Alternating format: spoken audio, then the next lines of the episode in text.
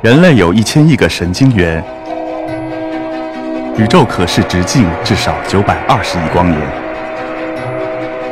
从无限小到无限大，在中科院 SELF 讲坛一起探索未知的世界。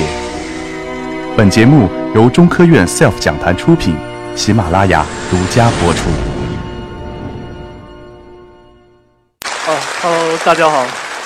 在这个场合被叫老师，我有点 撑不住。对，因为跟他们不一样，我不是一个科学家，我其实是一个呃艺术工作者。我也不敢称自己是一个艺术家。呃，今天我们的主题是跟声音有关系。我看来了很多小朋友哈，对，因为我小时候就混在这一片儿了。我是幺零幺上学的，上了六年学的中学。然后从小就在这一片混迹，今天回到这边还挺开心的。呃，你们发现没有一个很有意思的现象，就是声音这个东西在我们的生活里，比如说，你看你现在你可以闭上眼睛不看我，然后你可以把嘴巴闭起来捂住你不说话，然后你可以把鼻子捏起来。如果我在台上打了一个嗝，因为我刚刚吃完饭，呃，你可以捂住鼻子。但是，就算你捂住耳朵，你也可以听到我说话。你们试一下，是不是？是不是还能听见我说话？我说话你们必须要听。对不起，我我的声音你还是得听得见。所以声音很有意思，声音是无时无刻都要被你听到的。所以就算你睡觉的时候，你会发现，比如说有一个很吵的声音，一下砰的一下，旁边拍了一个巴掌，你就会惊醒过来，因为那个是其实在我们人类的演化史上，那个是一个警示的信号，所以这个功能被一直保留下来了。那我们现在做几个游戏。第一个游戏，小朋友们，你们来找一找，这里面都有什么声音？蛐蛐儿、蝉、蝉，还有鸟、知啊，青蛙啊，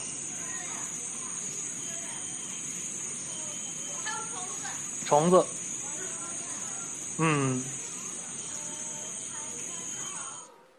对，你们你们在生活里其实都听到过这样的声音，对吧？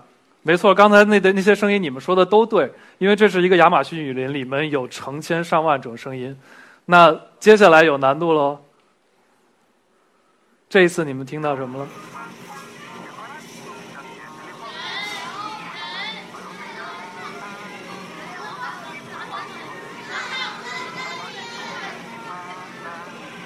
有人听到海的声音吗？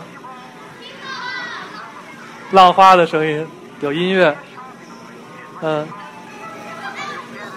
还有说话的声音，这是唱歌的声音，嗯，还有广播。那我来揭晓答案吧。你们可能好多人都说错了，刚才我可能故意误导你们，这里面根本就没有海的声音，也没有沙滩的声音。有人唱歌是对的，然后有音乐是对的，其他什么都没有，因为这个是我在一个博物馆里录的一段音乐。跟这个画面其实一点关系都没有，所以你们有没有发现一个很有意思的现象？你们其实刚才都被我骗了。所以最后一个问题，你们现在听到什么？嗯，照相的声音，说话的声音，机器的声音，纸的声音，音。响，自己说话的。啊，鞋滑了的声音。OK，对，你们说的没错，还可以再往下往上继续想，还听到什么？哦，下大雨的声音啊，有意思。有人笑。有人笑。对，你们其实说的都对，因为这个现在这个环节我什么都没有播，我是让你们在听你们周身发生的声音。其实还有很多呀，比如说我后面显示屏的风扇的声音。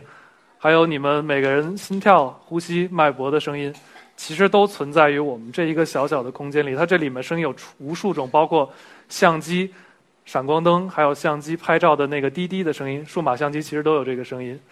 所以，其实听觉这件事情非常有意思。它就像一个游戏一样，我们其实是我们是主动的一方，它是一个心理游戏。呃，我的名字叫李星宇。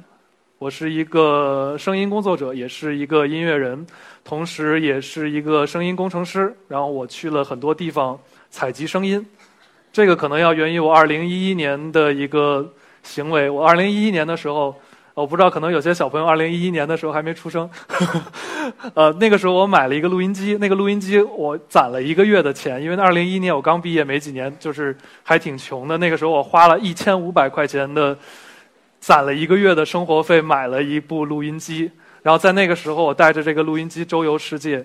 我去了很多地方，包括伊瓜苏瀑布啊，然后巴西的里约热内卢、撒哈拉沙漠，还有很多很多雅加达、巴厘岛，然后包括中国的西藏、中国的云南，我去了很多很多地方，去录下很多我旅行中的声音。然后这个时候，我当我整理我的声音素材的时候，我发现这个素材量非常庞大。然后我希望我除了做音乐以外，可以用这些声音做点什么。于是我就成立了一个叫五十二赫兹声音馆。你们听过五十二赫兹这个？这个这个这这个名词吗？没有。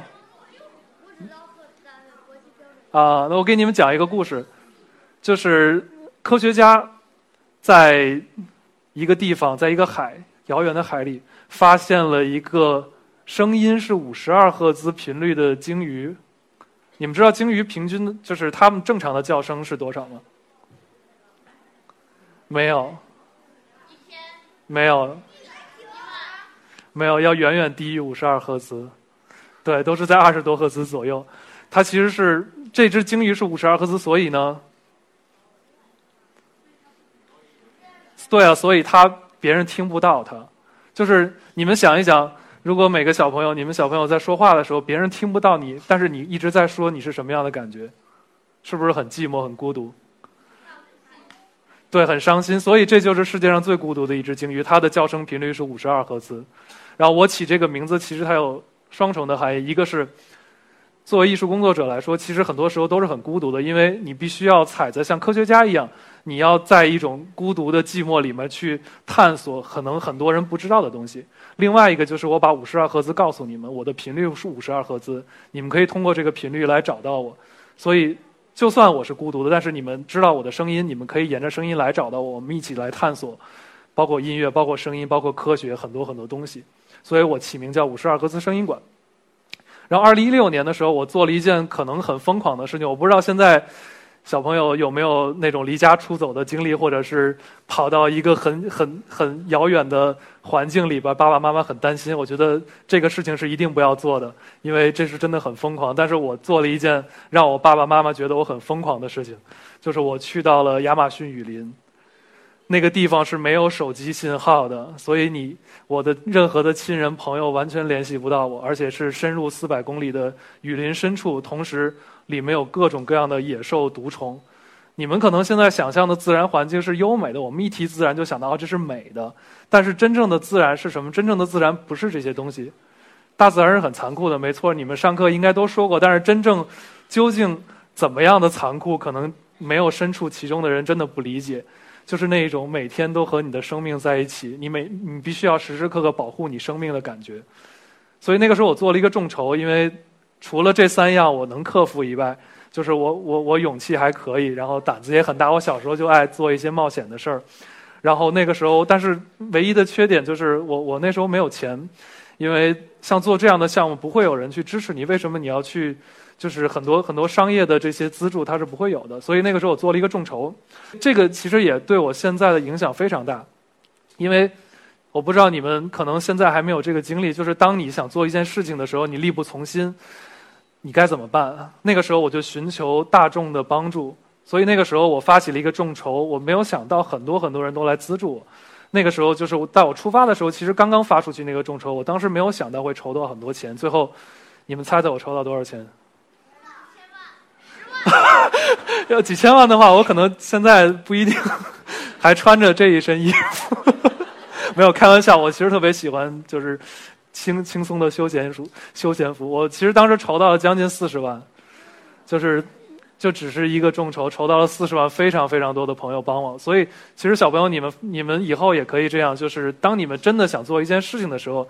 不一定非得去像我们前辈那样去寻求一些所谓的商业资助，你们大可以去寻求广大的朋友，还有身边的人，甚至于社会上的陌生人的帮助。因为其实我觉得这个世界还是充满爱的，就很多很多人还是非常希望让这个世界变得更好，所以他们去资助我这个项目。然后接着回到亚马逊项目，那个蓝点，你们看到那个蓝点了吗？那个蓝点就是我们去到的地方。然后右下角的玛瑙斯就是巴西进入亚马逊里的入口。然后在那里面其实经历很多困难，你看，包括里面的摄影师在里面摔倒了，因为雨林里是没有任何方向感的，就是所有的三百六十度是完全一样，你不管怎么走，其实你都觉得你感觉都在走同一条路。然后地上都布满了各种各样的植物，爬得满地，因为雨林不像普通的森林，它的从上到下各种各样的植物分布是很密集的，所以你动不动就会绊一些东西绊倒，甚至于踩进蛇洞里，甚至于走到一个像那种狼蛛的洞穴里边，脚踩进去就会崴。掉。当时我们的摄影师就是踩到了那个狼蛛的那个洞穴里，把脚崴到了。然后这个就是我们当时住的一个帐篷区。知道我们为什么不住帐篷吗？地上有很多很多不一不一定是蛇的东西，还有别的东西。就是你知道我们在睡觉的时候都要蒙上眼睛，就是蒙上脸。为什么呀？因为美洲豹它们是看所有生物的头，它会去咬它的脖子，所以如果你睡觉的时候是张开的话，美洲豹会直接针对你的脖子咬下去，你就死掉了。所以我们在睡觉的时候一定要把头遮住，所以那个时候你根本不知道身边发生了什么，你就晚上睡觉的时候我就听见下面。整晚都是这样，基本上就睡不好，而且特别潮湿，因为雨林的潮湿程度可能比广州还要多好几倍，是非常非常的潮，又又潮又难受在里面。